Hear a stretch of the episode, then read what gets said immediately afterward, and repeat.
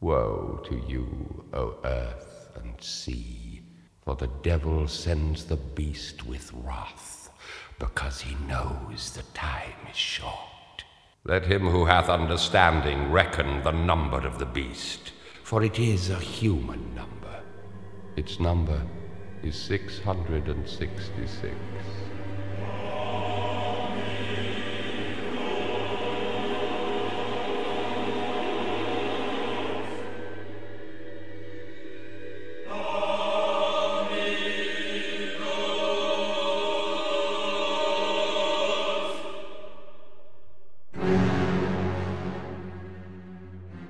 Sejam bem-vindos a mais um Acredite Se Quiser, Nota Marrom. Já tá virando padrão aqui nesses relatos.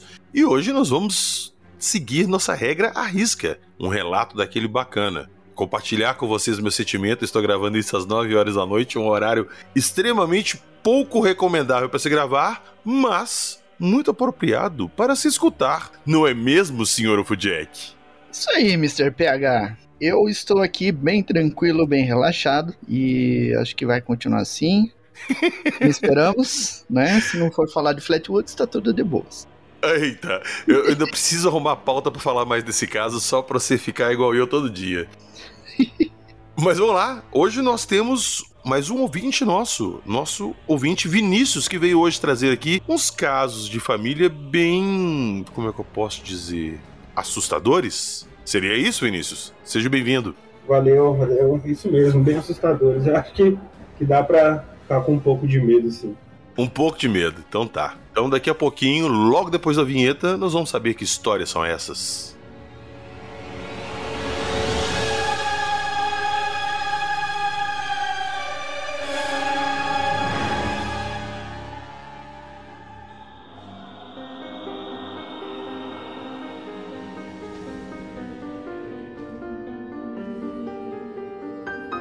Incorporação, orações, espírito obsessor, tolerância alcoólica, exorcismo.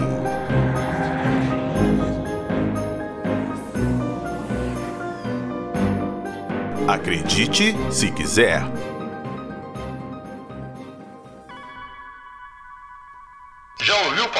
Estigmata e possessões demoníacas? Ruídos estranhos perturbam você no meio da noite? Luzes estranhas no céu já te causaram lapso temporal? Você tem sensações de medo em seu porão ou sótão? Visitas ou mensagens de pessoas que já morreram é algo da sua rotina? Você ou alguém de sua família já viu monstros, espectros ou fantasmas? Se a resposta for sim, não perca mais tempo. Mande o seu relato para acredite se quiser podcast arroba gmail.com. Estamos prontos a acreditar em você.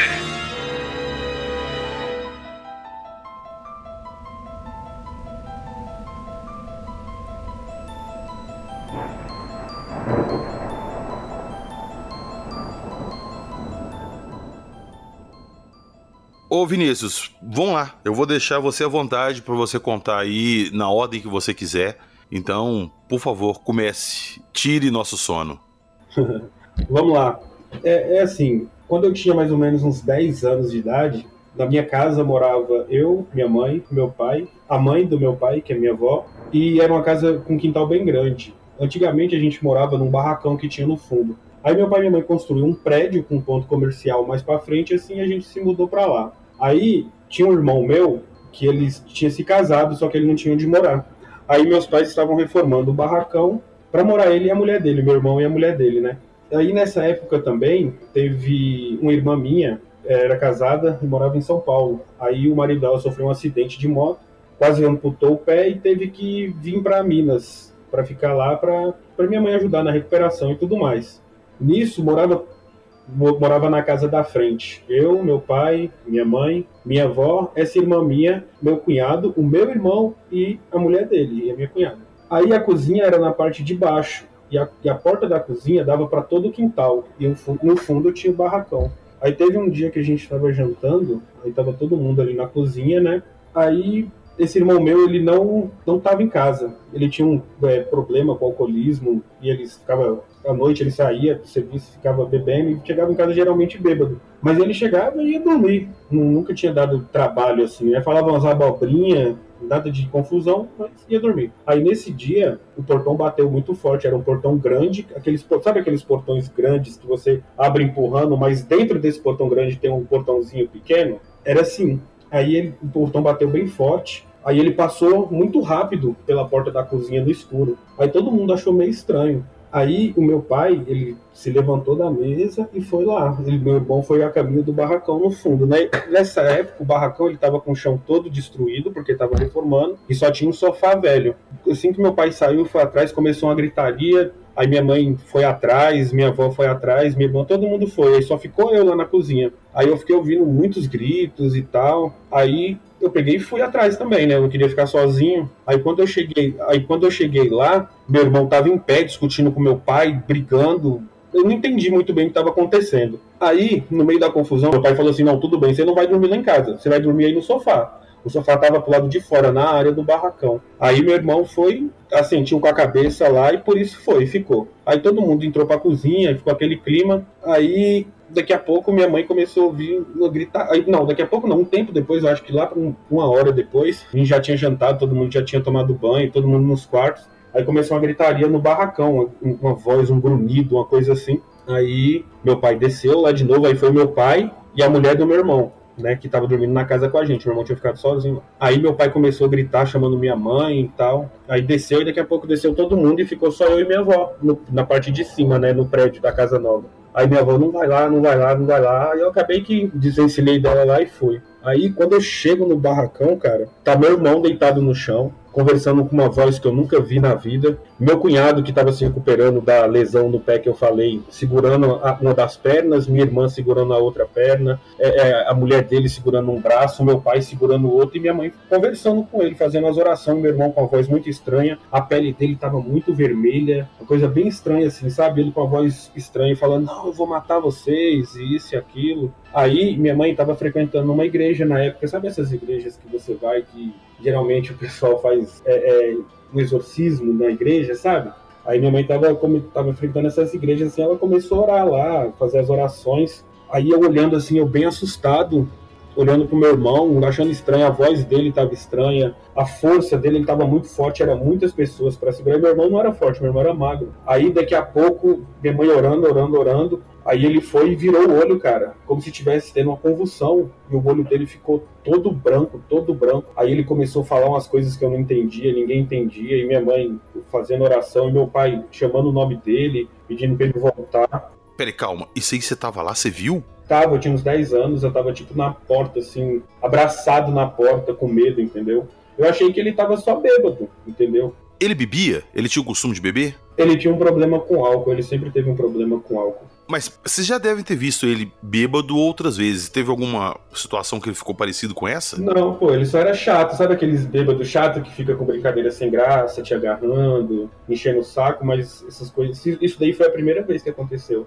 Tá, só queria saber se você tava lá vendo isso aí. Desculpa te interromper, pouco eu Tava, pô, tava. Aí ele virou o olho assim, cara, tipo coisa de. Sabe, nessa época não, não tinha internet Nessa época não tinha filme para você assistir filme, você tinha que ficar de madrugada e minha mãe não deixava eu ficar fazendo essas coisas, entendeu? Mas aquilo dali tava parecendo um filme de terror, cara. E o olho dele ficou todo branco, aí ele começou a falar umas coisas que ninguém entendia, e minha mãe orando, orando, orando, rezando, sei lá, orando. Aí minha mãe começou a chorar. Aí ele, tipo assim, ele sossegou um pouco, né? Parou um pouco assim de se debater. Aí o olho dele voltou ao normal. Essa parte eu sempre me arrepio, minha voz fica meio parecendo que eu quero chorar, sabe? Aí o olho dele voltou ao normal assim. Aí ele, não, mãe, sou eu que tô aqui, falou o nome dele, né? Que eu não vou falar aqui, mas falou o nome dele. Aí meu pai falou assim: não, então vamos soltar ele. Aí minha mãe não solta, ele tá mentindo, ele tá mentindo, não é ele, não é ele, não é ele. Aí o olho dele foi e virou de novo, cara. Ele começou a dar uma uma risada estranha, entendeu? Aí ficou nessa, e minha mãe continuou orando, aí o pessoal que segurou ele, aí minha mãe foi e saiu, nessa época não tinha celular, tinha telefone fixo, aí minha mãe ligou pro pessoal da igreja, aí o pessoal da igreja que ela frequentava ficou com medo de ir lá em casa, tipo o pastor da igreja, entendeu? Ficou com medo, não foi lá em casa. Só que minha mãe, ela sempre mexeu com comércio na cidade, então ela conhecia muitas pessoas de outras igrejas, aí foi um pessoal da congregação cristã no Brasil. Aí eles foram lá, eles falaram assim, é, é, que ia fazer uma oração lá na casa deles e depois ia voltar, depois ia lá em casa. E assim foi. Aí meu irmão ficou mais agressivo e se debatia bastante. Nesse tempo todo que vocês foram lá, chamaram e tal, isso demorou quanto tempo? Foi quanto tempo? E ele ficou sempre nesse estado? Sim, sempre deitado com todo mundo segurando ele, entendeu? E ele falando umas coisas, ele variava entre palavrão, entre praguejando, entre coisas que a gente não entendia. Aí o olho dele sempre branco. Tá, e quanto tempo durou isso aí? Pô, pra te falar exatamente assim, eu não sei, mas eu acho que foi mais de uma hora, cara. Foi de uns 40 minutos a uma hora, entendeu? Caramba. Aí minha mãe foi, é, ligou para esses pessoal dessa, dessa outra igreja também, eles falaram que ia orar e ia vir. Aí ele ficou bem agressivo nesse meio tempo, aí depois ele foi acalmando, aí ele foi se acalmando, aí chegou o pessoal da igreja e fizeram oração, aí parece que acalmou aquilo tudo, aí ele se levantou, aí ele falou, não, eu vou tomar um banho, mas tipo assim, ele conversando, falando ali, para mim não era ele, parecia que tipo,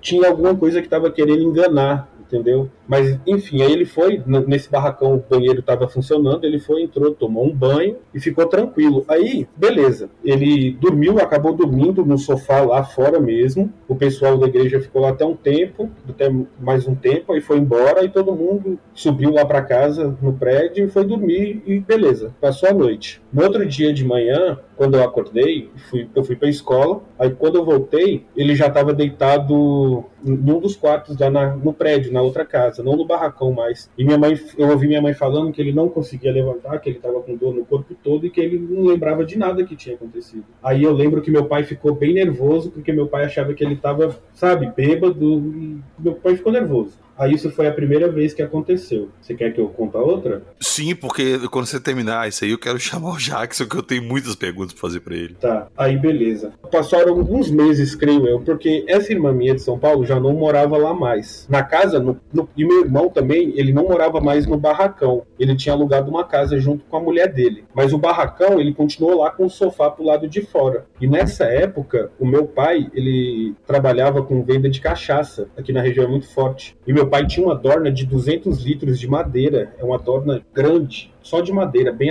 uma coisa artesanal, sabe? Da qual ele tá, ficava cheio lá, porque ele vendia e tal. E ficava lá no barracão. O barracão ele já estava reformado, mas ninguém morava lá mais. E ficava o sofá pro lado de fora ainda. Nessa época, eu lembro que morava na casa eu, meu pai, minha mãe, minha avó, e tava de passeio lá uma irmã minha, um ex-marido dela e os dois filhos. A menina já era mais velha, né? Já andava, falava. Acho que ela devia ter, eu devia ter uns 10 anos ainda, a menina devia ter uns 6 anos de idade, minha sobrinha, no caso. E meu sobrinho era de colo. Aí foi mais ou menos é, é, parecido com o que foi da outra vez. É, a gente estava na cozinha, todos nós. Aí ele foi, já chegou na cozinha ameaçando todo. Mesma coisa, o portão bateu, ele já entrou, ele já não morava lá mais, mas ele tinha acesso livre lá em casa, né? Ele entrou, bateu o portão já chegou na cozinha, na porta da cozinha, ameaçando todo mundo, já veio para cima da minha mãe e falando um monte de coisa. Eu não lembro exatamente o que ele falava, mas falando um monte de coisa. Aí só sei que foi evitada a briga. Aí ele foi e pegou uma faca. No que ele pegou a faca, minha irmã falou assim: sobe, corre todo mundo. Aí a gente subiu a escada correndo, todo mundo, cara, todo mundo. E ele ficou tipo na, na cozinha, na porta da cozinha, dando risada. Aí a gente, todo mundo se trancou no quarto da minha mãe, porque a casa era assim: tinha cozinha embaixo, um banheiro, a dispensa. Aí você subia a escada. Na hora que você subia a escada, você parou no final da escada, a sua direita era o quarto da minha mãe e à esquerda tinha o um corredor com dois quartos e uma sala. Então era um vão que tinha ali no meio, porque quando você terminava a escada, você tinha que subir dois degraus para a direita, para o quarto da minha mãe, ou dois degraus para a esquerda, para o corredor. Aí todo mundo se escondeu no quarto da minha mãe, ele ficou lá na cozinha quebrando tudo, xingando, fazendo um monte de coisa. Aí no quarto, aí a gente entrou para dentro do quarto da minha mãe e ficou lá. Ele foi subiu, ele começou a bater na porta, começou a falar com a mesma voz, começou a falar que ia matar todo mundo, que isso e aquilo. Aí minha mãe pegou meu cunhado e minha mãe. Não, eu, eu enganei, meu pai não estava nesse dia, meu pai estava em uma viagem. Aí meu cunhado e minha mãe pegou uma mesa que tinha dentro do quarto e colocou na porta para servir tipo de barricada, para ele não entrar, né?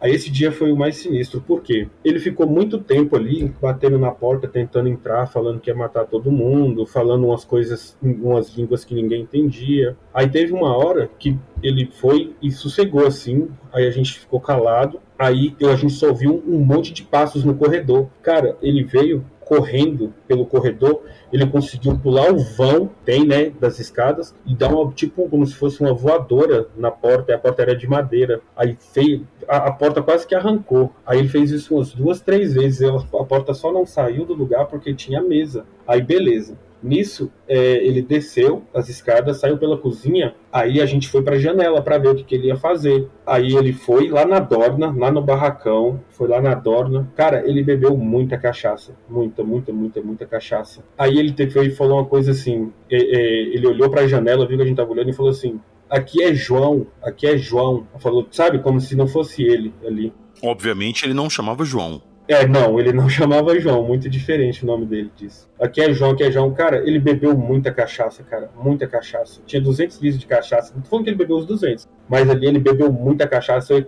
Ali derrubaria qualquer um, cara. Qualquer um, com 20 minutos bebendo aquela quantidade ali, morreria. Aí, ele, depois que ele bebeu, ele ficou olhando para a janela, a gente assustado, isso no segundo andar. Aí ele tomou uma distância assim, pegar, e veio correndo no que ele veio correndo, ele bateu os pés na parede e as mãos assim. Cara, eu acho que por coisa de um metro ele não alcançou a janela no segundo andar, cara. Foi uma coisa surreal, surreal. Aí, depois desse pulo, ele subiu de novo, ficou batendo na porta e a gente ficou acuado dentro de casa. Parecia que os vizinhos não estavam ouvindo, ninguém podia vir ajudar a gente. Aí ele foi e desceu a escada, pegou uma bicicleta, abriu o portão, deixou o portão grande aberto e saiu. Aí meu cunhado, dá pra gente sair, dá pra gente sair. A gente foi e saiu. Aí minha mãe foi, pegou o telefone que ficava em outro cômodo e ligou pros mesmos, e, pros mesmos irmãos da igreja que ela estava frequentando agora, que era a congregação cristã no Brasil. Os irmãos falaram a mesma coisa: a gente vai orar e vai para aí. É, beleza. Aí nisso a gente estava ali na porta da rua, a gente não chamou ninguém, não comunicou ninguém, porque a gente pensou que ele não ia voltar, né? Pensou que os irmãos iam vir depois. Cara, do nada vira a esquina ele de bicicleta, muito rápido.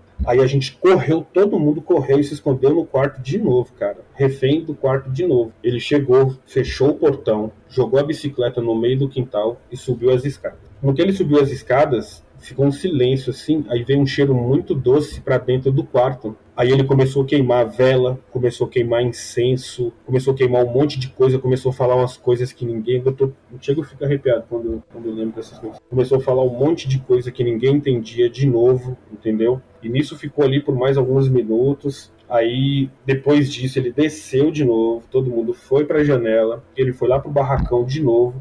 Aí ele começou, é, do nada, ele começou a se contorcer, se contorcer e foi se contorcendo, se contorcendo, até que ele caiu no chão e ficou quieto. Cara, no que ele fez, no que ele caiu e ficou quieto, o portão, é, bate, é, bateram no portão. Aí o só o meu cunhado saiu do quarto, porque meu cunhado ele conseguiria correr dele, qualquer coisa, né? Foi lá e abriu, aí foi o pessoal da igreja que chegou. Nisso que o pessoal da igreja chegou, chegou uma viatura da polícia também. Aí eles foram até o barracão, aí todo mundo saiu do quarto, quando minha mãe viu que a polícia chegou, todo mundo saiu do quarto tal. Aí os irmãos começaram a orar e os policiais só olhando, os irmãos começando a orar lá com minha mãe e tal. Aí ele foi e se levantou. Aí ele se levantou e falou: Não, não aconteceu nada, não. Esse, esse povo tá doido. Falou: Esse povo somos nós, a família dele tá doido, isso e aquilo e tal. Só sei que essa conversa se desenrolou pela madrugada toda. No finalzinho da madrugada, assim, ele foi, mesma coisa, entrou para dentro do banheiro lá, demorou quase uma hora, eu lembro disso. Demorou quase uma hora dentro do banheiro tomando banho. Ele saiu, a pele dele tava muito vermelha de novo. Aí ele foi, deitou no sofá e dormiu. E no outro dia foi a mesma coisa, PH. Ele não lembrava de nada, o corpo doendo, ele não conseguia se mexer. E foi isso, cara. Aí teve, teve só mais uma vez, só que essa vez foi mais tranquilo. É, a gente estava nessa mesma casa, nessa vez, dessa vez só tava eu, meu pai, minha mãe e minha avó. Aí chegou ele e a mulher dele. Aí a gente, né, conversando, tal, a gente subiu para assistir televisão. Ele foi falou assim: "Mãe, eu vou deitar no quarto do Vinícius, que eu tô com sono". Ele trabalhou o dia todo e deitou. Aí a gente começou a ouvir uns grunhidos, cara, uns grunhidos. Aí quando minha mãe chegou no quarto, ele tava na cama se, se estribuchando, sabe? Se contorcendo. Aí minha mãe foi, começou, fez oração de novo. Dessa vez ele não deu trabalho, mas é como se ali sim foi como se minha mãe estivesse exorcizando alguma coisa que estivesse ali, entendeu? Repreendendo algo. Aí foi isso, cara. Às vezes que, que aconteceu isso lá em casa. Você está ouvindo? Acredite se quiser.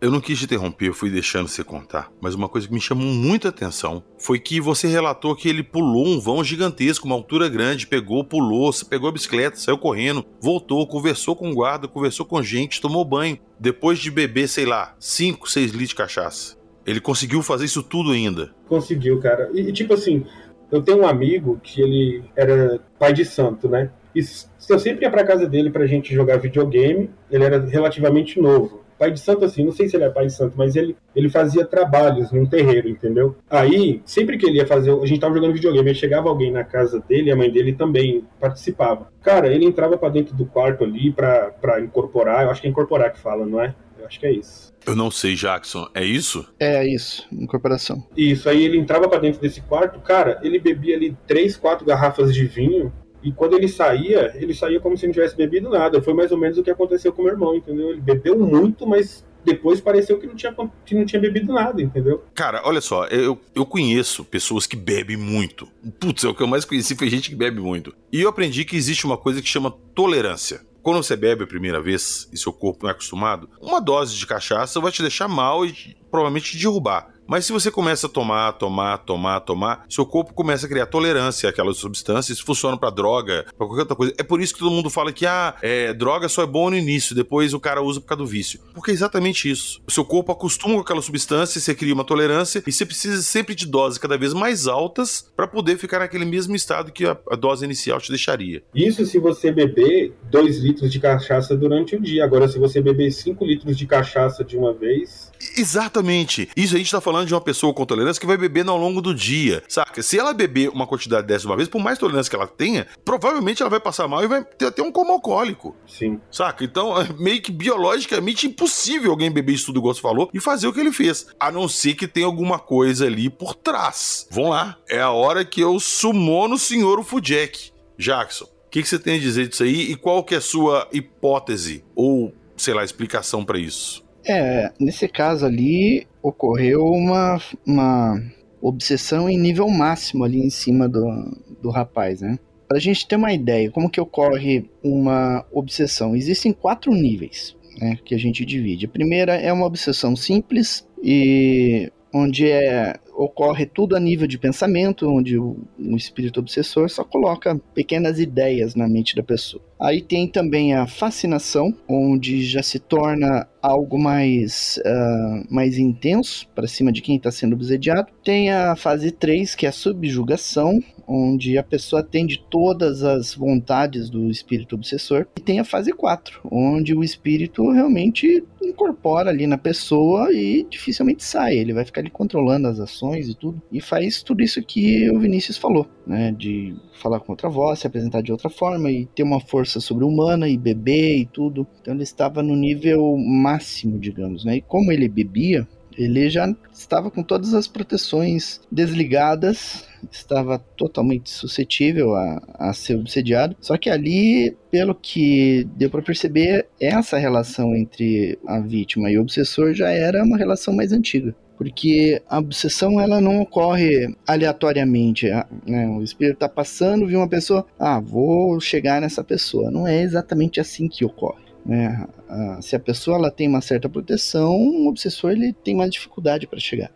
O obsessor ele só vai encontrar um caminho para obsediar alguém se esse alguém não cuidar das próprias energias, dos pensamentos, ações, palavras e tudo. E se ele cuida disso tudo, ele tem uma, uma, mais proteção, né? Ele não se torna uma vítima indefesa. Agora, se a, se a pessoa não cuida das energias, pensamentos, ações, palavras e tudo, e começa a beber, fumar, usar drogas, isso é, é como se fosse um convite para a obsessão. E é pior ainda se já existe uma relação prévia. É, a maioria das pessoas acha que quando a pessoa morre, ela muda, né? Ela não tem nenhuma necessidade mais, né? Se a pessoa, na verdade, é diferente. A morte, ela não, não muda ninguém, espiritualmente falando. Se a pessoa, ela é alcoólatra aqui, e de repente ela morreu, quando ela acordar no plano espiritual, ela vai ter a necessidade de usar a, o álcool, a droga, então ela vai buscar essa energia. E aonde que ela vai encontrar isso? Vai encontrar nas pessoas que bebem, nas pessoas que fumam, usam drogas, né? E se você usar a clarividência para ver isso, esse tipo de obsediação, ela é, é algo nojento mesmo.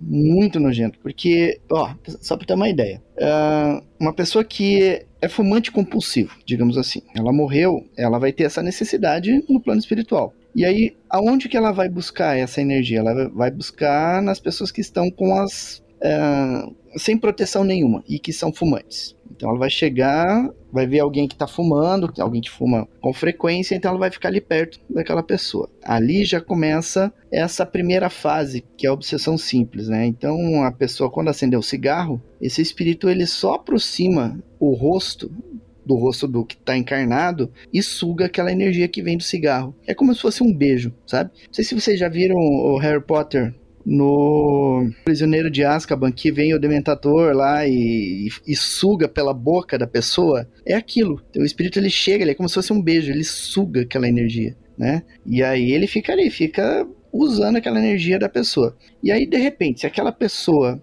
pensa, ah, eu vou parar o cigarro, o que, que o espírito faz? Ele começa a colocar ideias na cabeça da pessoa para que ele continue. E se a pessoa não afasta aquele espírito, aquele vínculo entre o obsediado e o obsessor vai se fortalecendo cada vez mais. No caso de, de pessoas que usam drogas, por exemplo, né, vamos dizer assim, você tem a pessoa que só usa maconha e, e aí de repente encostou um obsessor lá que tem necessidade de todo tipo de droga. Essa relação vai se fortalecendo, se fortalecendo, se fortalecendo, até que chega um momento em que aquele espírito começa a implantar ideias na cabeça daquela pessoa. Olha, começa, experimenta isso, experimenta aquilo, olha lá, aquele pó, vai lá, usa o pó e tudo. E aí a pessoa vai se tornando escravo do obsessor. Cara, isso é muito maluco de se pensar. É muito maluco. Cara. É terrível. Socorro. Você falou que é uma parada antiga, já que o obsessor antigo é uma coisa antiga. Isso aí entrou no irmão dele. Ele vai continuar a história, nós vamos saber onde é que isso foi acabar. Mas isso aí persegue a pessoa que recebeu isso. E se ela não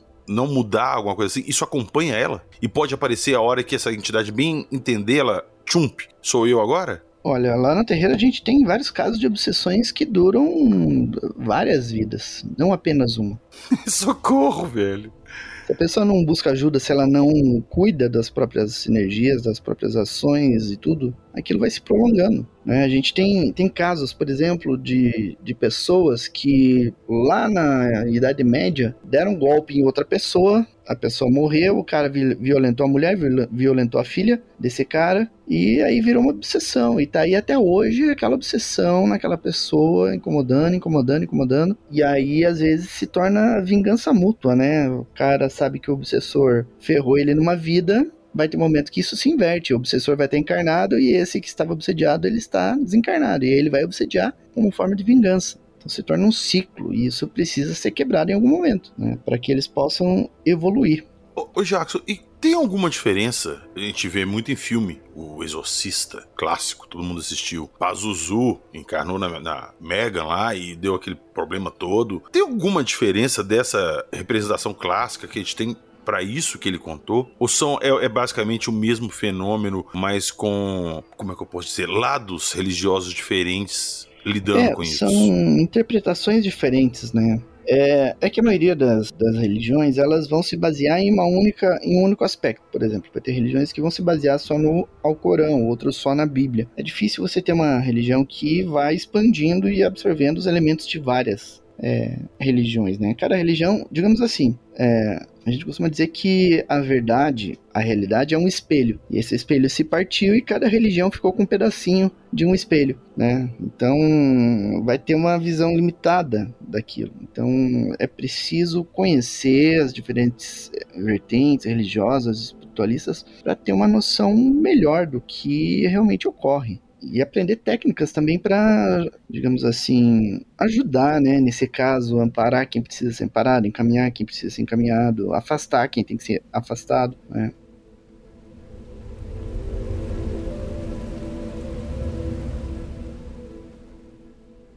O Vinícius, a gente deu um, uma pausa na sua história aí para só para me tirar essas dúvidas com o Jackson, mas eu tô muito curioso para saber onde que essa história termina, cara, e como que ela terminou. É, esse da última vez, né, que ele que teve esse probleminha aí que foi na cama, né, que minha mãe foi lá, só fez uma oração. Aí é, é esse tipo de, de, de, acontecimento com essa força toda nunca mais teve, entendeu? Aí teve alguns quadros que ele bebia e falava algumas coisas que ninguém entendia e tudo mais. Mas aí, é... uma coisa que ele sempre falava é que ele ia morrer com 33 anos. Ele sempre falava isso, ele falava assim: Eu não quero morrer sem dirigir uma carreta.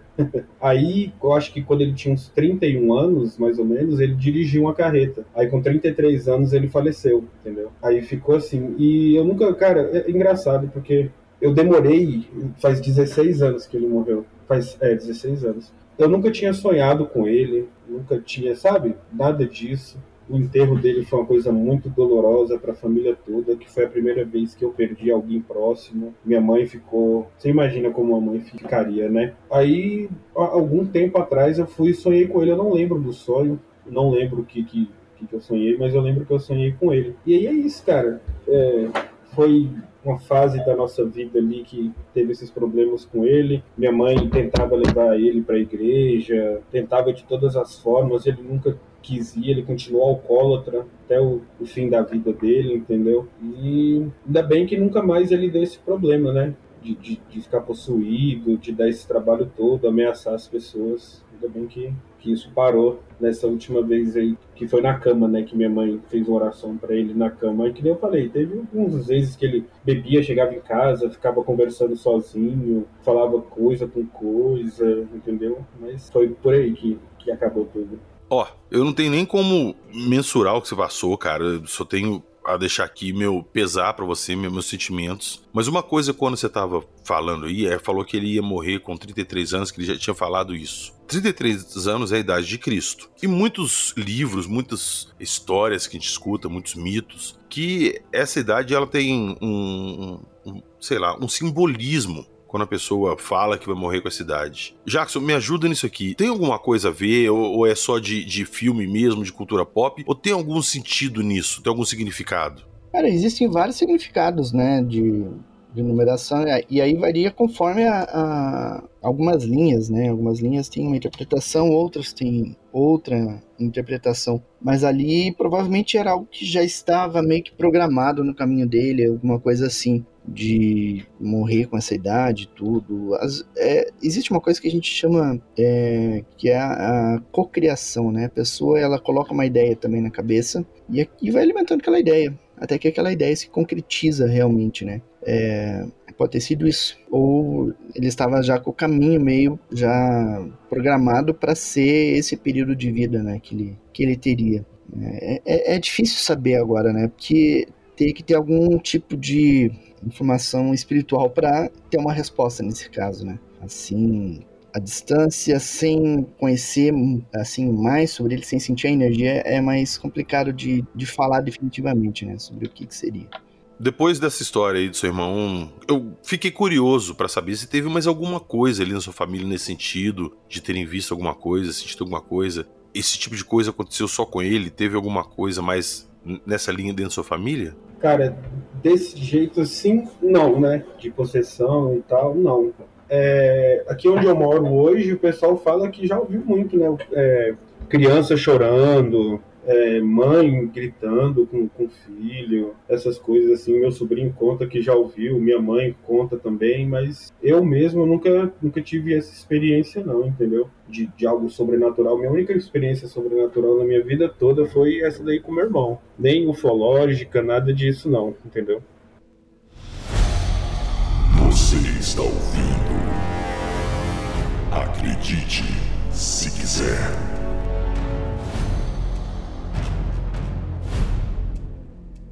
Eu acho que provavelmente esse foi um dos episódios assim que eu fiquei mais assustado ouvindo o relato. Eu escutando a história que você contou com seu irmão, imagino que você deva ter passado. E cara, parabéns pela coragem de estar contando aqui hoje. É a primeira vez que eu conto pra alguém.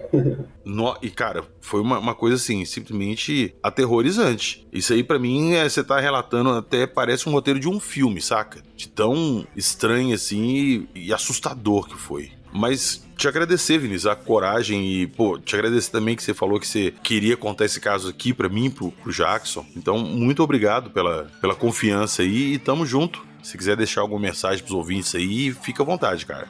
Ah, cara, eu só queria agradecer o tempo de vocês mesmo, vocês terem me ouvido, é, ter contado. Às vezes parece que dá um alívio na gente, né? De poder contar para pessoas que, que não vão, deixar conta da cara da gente, achar que, que a gente é maluco, essas coisas assim. Só queria agradecer mesmo a oportunidade e desejar sucesso aí pro, pro podcast para você, Gatos, que eu tô sempre acompanhando aí no percurso episódio 6. Valeu, cara. Eu que tenho que te agradecer. Tamo junto. Tamo junto, PH. Tamo junto, Jacos. Isso aí.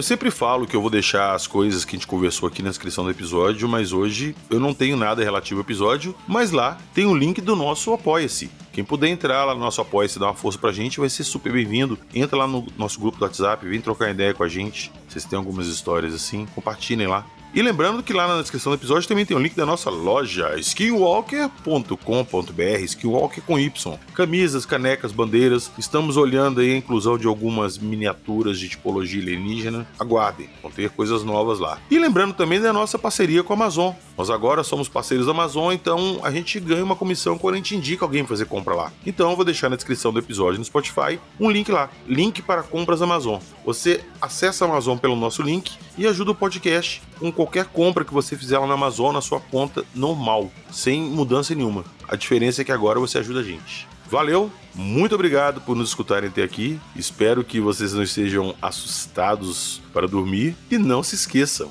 Aqui nós só contamos as histórias. Acredite se quiser.